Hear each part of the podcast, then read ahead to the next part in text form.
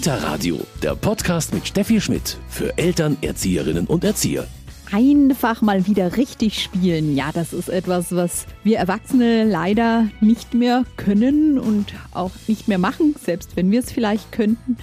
Aber Kinder genießen das auf jeden Fall und lassen da beim Hineinversetzen in verschiedene Figuren, in verschiedenen Rollen ihrer Fantasie freien Lauf. Ich stelle mir manchmal vor, naja, wenn ich Schleich spiele, dass ein Pferd halt fliegen kann, halt, dass es durchsichtige Flügel hat. Ich denke mir auch beim Schleichspielen ein paar Geschichten aus. Und dann spiele ich noch mit den Tigern, den Kuscheltieren-Tigern. Da, naja, spiele ich manchmal, dass ich die Mutter bin von meinem kleinen Tiger.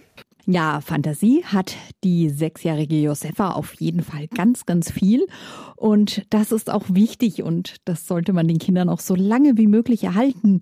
Vielleicht werden dann später auch fantasievollere Erwachsene daraus. Wir sprechen heute über das Thema Fantasie, warum es so wichtig ist für Kinder und in der Erziehung und wie wir es vielleicht auch fördern können. Mein Name ist Steffi Schmidt. Schön, dass Sie beim Kita Radio dabei sind. Fantasie in der Erziehung, darüber sprechen wir heute hier beim Kita-Radio und bei mir ist Christina Zetner. Grüß Sie. Hallo. Christina Zetner ist Erzieherin, Sozialpädagogin und Fortbildnerin und auch Entspannungstrainerin.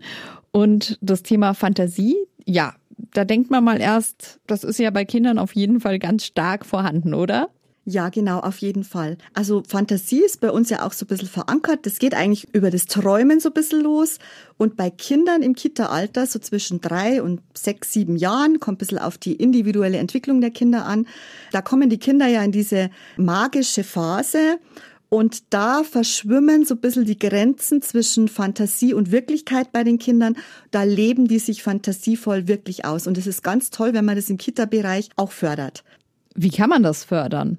Kinder bringen ja viele Sachen mit. Die lieben Rollenspiele, die möchten sich verkleiden, die äh, schlüpfen in andere Rollen, egal ob Prinzessin oder Ritter oder sie möchten Feuerwehrhauptmann sein oder vielleicht auch mal eine lustige gelbe quietschende Banane. Also der Fantasie ist da ja keine Grenze gesetzt. Und Kitterkräfte können da Räume schaffen, um die Fantasie zu beflügeln. Das heißt, Materialien zur Verfügung stellen. Das können jetzt Verkleidungssachen sein. Das können aber auch Naturmaterialien sein, mit denen man vielleicht ganz anders spielt, als man das als Erwachsener sich dann auch denken würde. Das können Bilderbücher sein, die die Fantasie anregen, damit Kinder das einfach ausleben können. Fantasie ist ja im Endeffekt von der Definition her eine ausgeprägte kreative Vorstellungskraft, ja, ein Erfindungsreichtum das über die Wirklichkeit darüber hinausgeht. Auch fürs spätere Leben, für manche Berufe ganz wichtig. Fantasie ausleben ist wunderbar. Was lernt man dabei? Oder lernen klingt natürlich schon so extrem. Was nimmt man fürs Leben mit?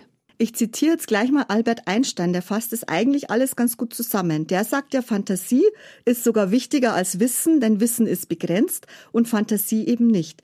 Und Kinder können gerade im fantastischen Bereich, sage ich jetzt mal, ihre kognitive Entwicklung oder ihre kognitive Entwicklung kann da gut gefördert werden. Das heißt, das ganze Denken, in dem man als Erwachsener vielleicht schon Grenzen hat, ja, das ist bei Kindern noch nicht so. Und die Fantasie beflügelt im Endeffekt die kognitive Entwicklung der Kinder. Das heißt, das kann man auf alle Bereiche ummünzen. Wenn man fantasievoll ist, fällt einem dann das Lernen auch leichter.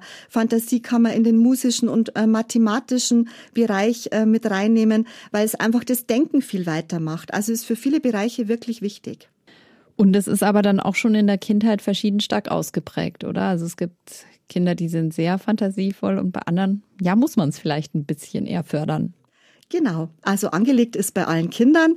Es kommt auch ein bisschen darauf an, vielleicht wie man aufwächst, wie das Elternhaus ja. auch selber mit dem Thema Fantasie umgeht, welche Möglichkeiten Kinder haben, in welchem Kontext mit Geschwistern oder auch nicht sie dann das alles auch leben dürfen. Aber man kann es aus jedem Kind auf jeden Fall rauskitzeln und man kann das auch Kinder, die jetzt schüchterner sind, einfach die Möglichkeit geben, trotzdem ihr Inneres und ihre Fantasie und ihre Träume, die sie vielleicht auch haben, in die Wirklichkeit zu bringen. Und das funktioniert eben ganz gut in dem, was Sie gesagt haben, Rollenspiele oder ähnliches. Genau, auch Bilderbücher kann man da sehr gut dazu verwenden. Kinder können sich auch gut visuell dann übers Zeichnen dann ausdrücken. Also da kann man ganz toll äh, zum Beispiel malen nach Musik, regt die Fantasie total an, indem man eben mal kein Thema vielleicht vorgibt, sondern nur bunte Farben zur Verfügung stellt, große Blätter nimmt, also übergroße Blätter auch gern mal auf den Fußboden ausweicht und große Rollen hernimmt. Und man sieht dann, wie Kinder über diese Musik einfach so ihre Gedankenwelt auf dieses Papier bringen. Also da gibt's dann ganz schöne und tolle Ergebnisse. Das bleibt einem dann, ja, wenn es gut läuft, ein Leben lang erhalten. Ja, auf jeden Fall. Also ich denke, man sagt ja bei manchen Kindern, die so Tagträumer vielleicht auch sind und da sich so ein bisschen in ihre Fantasiewelten hineindenken, das kann man ja dann später, ich sage mal auch in der Schule, wenn es dann um diese Schule verbindet man jetzt auch nicht mit Fantasie, aber natürlich gibt's in unterschiedlichen Fächern auch die Möglichkeit, das ausleben zu können. Und es gibt in unterschiedlichen Fächern dann auch die Möglichkeit, die eigenen Vorstellungen, die man hat, auch da wieder aufs Papier zu bringen. Auch im späteren Berufsleben im Endeffekt ist Fantasie ein Motor für kreative Prozesse. Frau Zedner, Fantasie ist jetzt etwas, was viele vielleicht gar nicht so positiv bewerten, sondern auch sagen, ach Gott, der träumt ja einen ganzen Tag nur. Also ähm, ja, den Wert sieht man manchmal gar nicht so, oder? Genau, also den Wert sieht man vielleicht manchmal nicht so und es kommt halt immer ein bisschen auf den Kontext drauf an. Natürlich, wenn ich jetzt in der Schule sitze und ich träume den ganzen Tag vor mich hin, dann kann das für ein Kind trotzdem positiv sein, aber natürlich auf die schulischen Leistungen bezogen ist es dann ein Problem. Oder es gibt auch diese Sachen, äh, manche Kinder, die suchen sich imaginäre Freunde. Das ist eigentlich auch was ganz was Tolles, ja, dass man sich vorstellen kann, ich habe einen Freund und den gibt's gar nicht, der ist vielleicht unsichtbar. Also das ist was, glaube ich, relativ übliches sogar bei Kindern. Ich glaube im Alter so von drei, vier Jahren dann eher, oder? Und da machen sich aber natürlich Eltern manchmal schon erstmal Sorgen. Genau, es ist genauso, wie Sie sagen, das ist eigentlich erstmal was ganz Positives und kommt total häufig vor, dass Kinder da ihrer Fantasie freien Lauf lassen und dann sagen, ich habe jetzt da einen Freund, der sitzt jetzt da auf dem Stuhl, der sitzt da, der ist aber unsichtbar oder der geht mit mir auch in die Kita. Das kann ja auch Schutz und Sicherheit für die Kinder äh, bieten, also erstmal positiv. Es ist aber wirklich verständlich, dass Eltern sich Sorgen machen, weil das wahre Leben mit wirklichen Freunden äh, draußen in der Natur oder beim Spielen, das ist natürlich dann im Endeffekt doch wichtiger. Also bisschen den Blick drauf haben. Ähm, normalerweise sind diese Freunde eine Zeit lang sehr attraktiv für Kinder und irgendwann verschwinden die einfach, ja. Und man fragt dann die Kinder, na, wo ist denn jetzt dein Freund? Ja, den brauche ich jetzt nicht mehr. Und wenn Kinder über einen längeren Zeitraum ähm, aber diese Freunde dann behalten, dann kann man da schon mal ein bisschen nachforschen und gucken, warum ist denn das so. Aber erstmal, wie reagiere ich im ersten Moment drauf? Also jetzt noch nicht, wenn es Monate geht, stelle ich dann auch ein Glas Wasser für, für den Freund hin oder ähm, frage ich, wie geht's dem denn heute? Warum nicht? Also es ist für Kinder ja ganz toll, wenn Eltern oder auch Kitakräfte sich jetzt auf die Ebene der Kinder bewegen und da so ein bisschen mitspielen. Äh, also ja, jetzt machen wir das Essen auch für den Freund und natürlich, der darf dann mit in dein Zimmer und so weiter in einem gewissen Rahmen. Oder wenn es dann um Kinderängste ähm, geht, die ja auch mit viel mit Fantasie zu tun haben. Also das Krokodil am Abend, wenn ich ins Bett gehe, unter meinem Bett ist dann ja. ein Krokodil. Das kann man dann auch mal füttern, weil dann bleibt es brav. Also so im gewissen Rahmen kann man da mitspielen und mitgehen. Wenn man aber, Eltern haben da ein gutes Gespür für ihre Kinder, wenn man ein komisches Bauchgefühl hat, dann kann man sich da ruhig mal Hilfe und, und Beratung holen, um zu gucken, ähm, ja, ob das jetzt alles wirklich noch so in diesem positiven Bereich ist. Was ist denn die Gefahr? In was kann es denn umschwenken?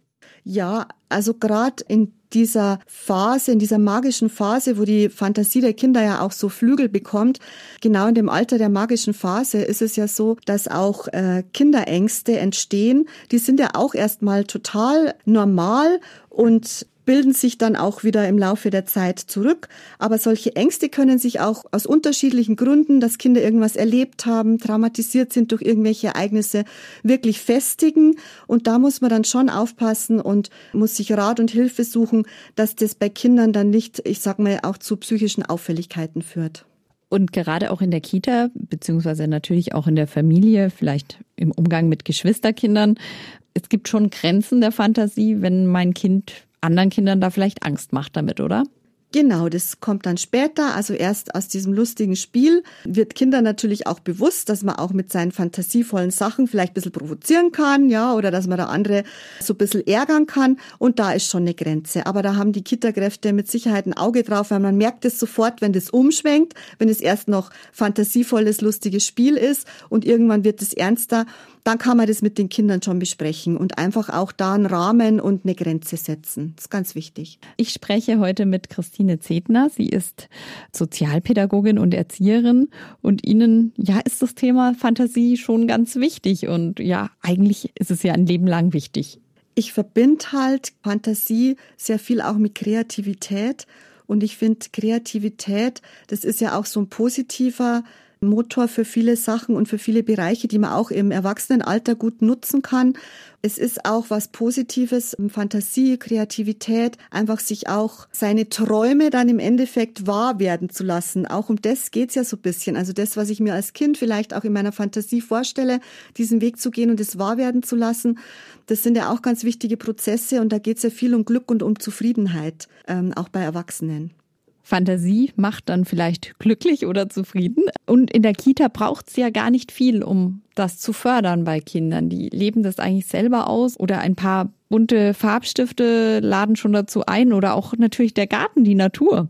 Genau, also in der Kita kann man, um die Fantasie der Kinder zu unterstützen, wirklich jeden Raum und ähm, jede Möglichkeit nutzen. Und es kommen ja viele Ideen von den Kindern selbst.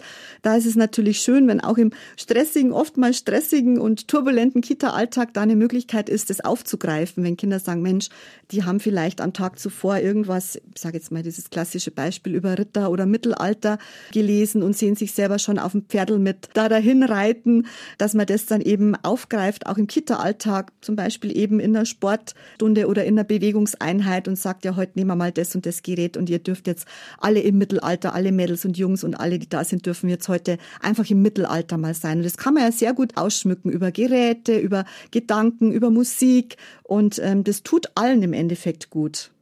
Allen, das heißt natürlich auch den Erwachsenen. Genau, weil Erwachsene eben oft eher ernst durchs Leben gehen und manchmal vielleicht denken, dass äh, Fantasie jetzt gar nicht angebracht ist, aber im Gegenteil, sich einfach mal in andere Welten denken, sich einfach mal in andere Situationen versetzen, das ist wirklich, ähm, ja, fördert auch, ich sag mal, die Entwicklung und die Denkprozesse von Erwachsenen. Das ist wirklich auch nachgewiesen. Manchmal wird die Fantasie von Kindern vielleicht so groß, dass ich als Erwachsene, als Erzieherin, als Mama, als Papa vielleicht gar nicht mehr selber so genau weiß, ist es Fantasie oder Realität. Aber auch das darf passieren. Das darf auf jeden Fall passieren. Also gerade in diesem magischen Alter, Kita-Alter zwischen drei und sechs und sieben Jahren. Es ist ja auch diese ganze Sache mit dem Nikolaus und mit dem Osterhasen, ja. Das kommt ja sogar, wird ja sogar von den Erwachsenen sehr, sehr ja. gut ähm, gesteuert und finden ja eigentlich auch alle lustig. Also das ist ein Bereich, der relativ sicher ist, da darf Fantasie sein. Und dann kann man als Erwachsene denken und sich so ein bisschen überlegen, na gut, ähm, dann darf Fantasie auch vielleicht in anderen Bereichen sein, die mir jetzt nicht so zugänglich sind oder wo ich jetzt selber nicht so den Zugang habe. Aber da kann man auf die Kinder vertrauen, wirklich, dass die da gut damit umgehen können. Auch Märchen ist ja so ein Thema. Das sind auch Erwachsene oder ja, Märchen waren ja schon öfters auch mal in der Kritik, weil da halt gut und böse so extrem dargestellt wird. Kinder können da bis zum gewissen Punkt gut damit umgehen, aber es ist wie in allen Bereichen natürlich so, auch im fantasievollen Bereich sollte man die Kinder dann nicht alleine lassen, sondern einfach gut begleiten. Gut begleiten heißt aber auch eben, das ist trotzdem für die kindliche Entwicklung wichtig. Sie haben jetzt zum Beispiel Weihnachten schon angesprochen. Immer mal wieder hört man heutzutage auch, dass Leute sagen, nein, ich will ja meine Kinder nicht anlügen. Das hat nichts mit Lügen zu tun, sondern ja, so eine, wir, wir kennen das ja selber noch aus der eigenen Kindheit. Das ist so eine, ja, fantastische Welt, die auch wirklich eigentlich wichtig ist also ich kann das bei Eltern schon auch verstehen, ähm, dass sie da Ängste, Sorgen äh, haben und das ein bisschen kritisch sehen. Wenn man die Entwicklung von Kindern aber ansieht und eben dieses fantastische Alter, das die Kinder haben, ähm, das ja auch später eine schöne Erinnerung ist und das einfach auch viele positive Aspekte und viel Spaß und Freude ja auch mit sich bringt für Kinder und für Eltern dann kann man da schon als Eltern auch drauf vertrauen und das sagt auch die Entwicklungspsychologie. Man sieht es auch, dass diese Phase von alleine wieder vorbeigeht. Also ich kenne jetzt kein äh, zehnjähriges Kind, das noch an den Nikolaus oder an den Osterhasen glaubt. Das ist wirklich irgendwann verändert sich die Gehirnstruktur von Kindern und dann kommen die drauf, hey, die gibt's ja gar nicht. Natürlich kann die Enttäuschung dann auch erstmal da sein, auch das können dann Eltern oder Kitakräfte begleiten, aber für Kinder ist es dann irgendwann einfach auch vorbei. Also auf jeden Fall erstmal die Fantasie ausleben in der Kindheit. Das wäre auf alle Fälle sehr wünschenswert, weil es so viele positive und kreative Möglichkeiten mit sich bringt und für später einfach auch ganz wichtig ist. Fantasie in der Erziehung. Wir haben heute schon ganz, ganz viel darüber gesprochen. Wie ist das zu Hause, Frau Zedner? Fällt es oft Papas sogar ein bisschen leichter als Mamas? Mm, das kann man gar nicht so genau sagen. Bei Papas, man unterstellt Papas ja, aber mittlerweile gibt's da auch Untersuchungen darüber, dass die viel eben über Bewegung und Humor, also eben so auch lustige Sachen mit den Kindern machen. Aber die Mamas hinken da gar nicht so hinterher, finde ich. Den Mamas ist es nicht immer so bewusst vielleicht und den Papas ähm, dann vielleicht eher, die setzen das vielleicht bewusster ein, aber es ist eigentlich sehr ausgeglichen. Also es gibt schon Familien, da ist ganz viel Fantasie. Und das freut Sie. Total, auf jeden Fall. Das merkt man einfach auch. Ich finde schon, wenn es fantastisch so ein bisschen zugeht oder wenn die Fantasie der Kinder unterstützt wird, auch zu Hause, dann macht es ein ähm, Elternhaus auch bunt und fröhlich. Ein wunderbares Schlusswort und hier im Kita-Radio bekommen Sie noch den Medientipp.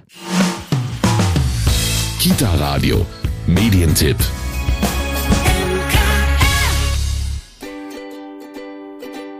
Komm mit ins Land der Fantasie. Ein Buch voller Freundschafts- und Gute Nacht, Lach-, Familien- und Tiergeschichten. Eine Reise in die Fantasie. Komm mit ins Land der Fantasie ist ein wunderschön ausgestatteter Vorleseband mit neuen Erzählungen bekannter und beliebter Autoren wie Paul Maar, Kirsten Boje oder Cornelia Funke und humorvollen Gedichten von Cornelia Böse für Kinder ab vier Jahren. Komm mit ins Land der Fantasie ist bei Ellermann erschienen und kostet 30 Euro. Das war's mit dem Kita-Radio für heute. Mein Name ist Steffi Schmidt und ich habe mich sehr gefreut, dass Sie heute dabei waren. Kita Radio, ein Podcast vom katholischen Medienhaus St. Michaelsbund, produziert vom Münchner Kirchenradio.